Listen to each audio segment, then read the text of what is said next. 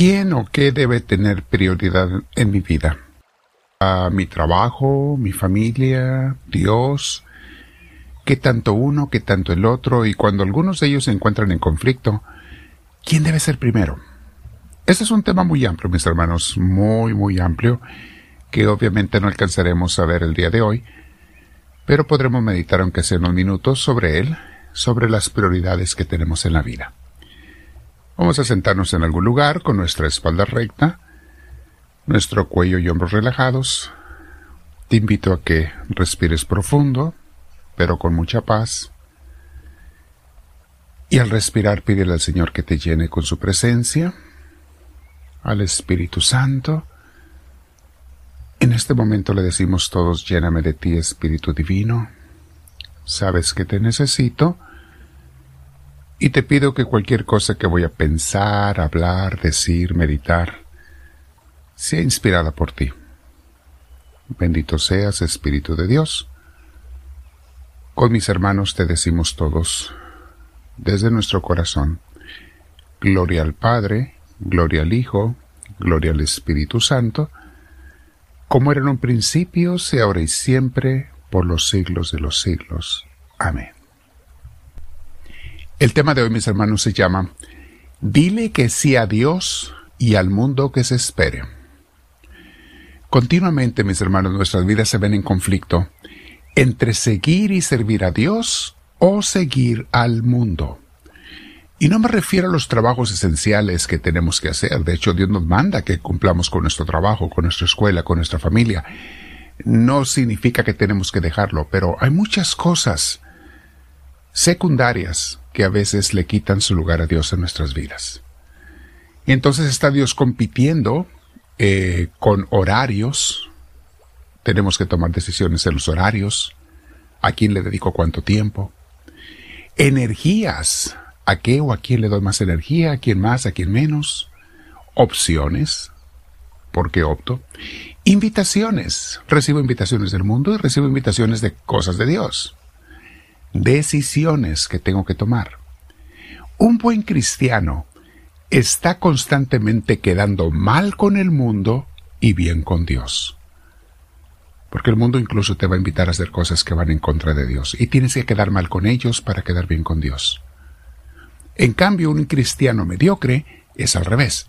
Él se preocupa por quedar bien con el mundo, aunque quede mal con Dios. Con facilidad cancela eventos y acciones de Dios para atender a personas mundanas, a visitas de ateos los domingos. Sí, mis hermanos, alguna gente los visitan ateos los domingos. Dirán, pero ¿por qué dicen ateos? Es mi familia, son mis familiares. Ajá. ¿Y por qué están el domingo sin avisar en tu casa y esperan que faltes a misa para que los atiendas? ¿Por qué? Porque ellos no fueron a misa en primer lugar. Y en segundo lugar, tampoco quieren que vayas tú o no les importa, no les importa un comino Dios. Por eso están allí. Y si tú les complaces y sigues la corriente, esa semana tú serás un ateo igual que ellos. Y le estás diciendo a Dios no, para darle prioridad a los ateos. Otra gente a veces hace trabajos extras que no tiene que hacer, o diversiones, etc., en vez de pasar un tiempo con nuestro Padre Celestial, en oración, en servicio, en acudir a la iglesia, etc. Me encuentro con gente, mis hermanos, que no tiene tiempo para las cosas de Dios. No tiene tiempo para orar. ¿Saben cuánta gente me ha dicho eso? Yo no tengo tiempo para hacer oración ni 15 minutos diarios. Mi día es muy acarreado, me levanto muy temprano, tengo que hacer muchas cosas, bla, bla, bla. Si esas personas supieran que si empezaran con dándole tiempo a Dios, les rendiría, literalmente les rendiría mucho más el tiempo del día, ¿Sabías tú que cuando Dios le das el primer tiempo de tu día, en las horas del día te duran más? Alcanzas a hacer muchas más cosas y hasta te sobra tiempo que antes no, te sobraba. Pruébalo, pruébalo verás. Quítale tu día para darle a Dios y verás lo que pasa con tu tiempo. Dios multiplica, mis hermanos, lo que tú le das, entiende eso. En todos los sentidos, tú le das algo, Él te da más. ¿Cómo crees que vas a ser más generoso que Dios? Hay gente que no tiene tiempo para asistir a misa. Uh-uh. Para ellos es más importante pues, convivir con amigos, con familia o descansar Eh, pero ¿quién te dijo que a la iglesia vas a cansarte? Si vas hasta a disfrutar y a gozar y a alabar a Dios y a ver a tus hermanos y a sentarte muchas veces. Hay gente que no tiene tiempo para servir a Dios en la iglesia tampoco. Voy a la iglesia pero muy a la carrera, lo más rápido posible. Llego tarde y salgo temprano. Hay gente que no tiene tiempo para hacer una obra de caridad. Lo interesante es que muchos de estos sí tienen hasta varias horas cada día para ver su teléfono, para estar revisando las redes sociales, para platicar con amigos o ir a las tiendas de compras o ver una telenovela, pero para Dios no hay tiempo, porque se le da primero el amor y el corazón al mundo y después a Dios. Mis hermanos, hay que ser conscientes, siempre va a haber esta batalla para todos, ¿eh? No solo por tu tiempo, sino también por tu atención. ¿En qué o en qué piensas más? ¿Piensas en Dios tanto como en otras cosas? ¿En qué ocupo mi mente más? ¿A qué le doy más amor y atención? ¿A quién le dedico mis tiempos libres? Todos estos son indicativos de cuánto le doy a Dios y cuánto le doy al mundo.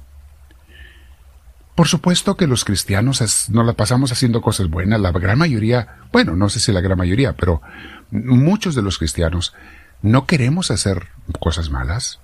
Hacemos cosas buenas como trabajo, familia, diversiones sanas y demás. Pero el problema, mis hermanos, es que algunos hacemos muchas de estas cosas buenas y pocas cosas de amor a Dios y con Dios. Tenemos en el Evangelio de San Lucas el caso de Marta y María. Todos lo conocemos, las hermanas de Lázaro, al que Jesús resucitó. Lucas 10, 38 y siguiente nos habla de esta narrativa muy preciosa. Dice que Jesús seguían ellos su camino, dice así, Jesús y los apóstoles. Entonces Jesús entró en una aldea donde una mujer llamada Marta lo recibió en su casa. Marta tenía una hermana llamada María, la cual sentada a los pies de Jesús escuchaba sus palabras.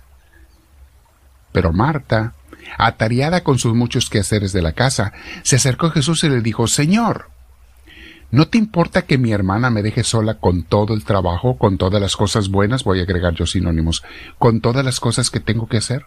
Dile que me ayude. Jesús le contestó, Marta, Marta, estás preocupada e inquieta por muchas cosas.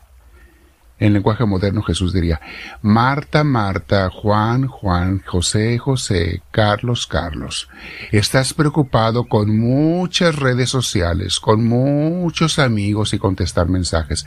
Estás preocupado con muchas horas de trabajo para juntar dinero. Estás preocupado por muchas cosas que, como todo el mundo. Y luego dijo Jesús, sin embargo, solo una es necesaria. María ha escogido la mejor parte y nadie se la va a quitar. Palabra de Dios. Hoy te voy a invitar, mi hermana, mi hermano, a meditar en este punto. ¿A quién le estoy diciendo con más frecuencia que sí? ¿A Dios o al mundo? ¿Estoy consciente de que Dios debería ser el amor de mi vida? Cuando una persona está enamorada y tiene el amor de su vida, no hace más que estar pensando en esa persona amada, de día y de noche. Está piensa y piensa en esa persona amada. ¿Podemos decir que tú y yo hacemos lo mismo por Dios? ¿Podemos decir que estamos haciendo eso por Cristo? ¿Que lo amamos de tal manera que estamos enamorados de Él? ¿O será que somos como muchos que de Dios se acuerdan nada más cuando lo ocupan? ¿O un ratito en el día? Y a veces más de fuerzas que de ganas. Algunos por hábito y costumbre y otros por obligación. Se acuerdan de Dios, sienten que es una obligación. Pero no es amor, mis hermanos. No lo buscan por amor. Vamos a meditar en este día, mi hermana. Mi hermano nos sirve para nuestro enriquecimiento y crecimiento espiritual. Comparte la enseñanza con tus amigos, suscríbete en YouTube si no lo has hecho. Hazle seguimiento en podcasts, en, en, todas las, las redes sociales. Busquen siempre a misioneros del amor de Dios. Y dile a Dios, háblame Señor, que tu siervo te escucha.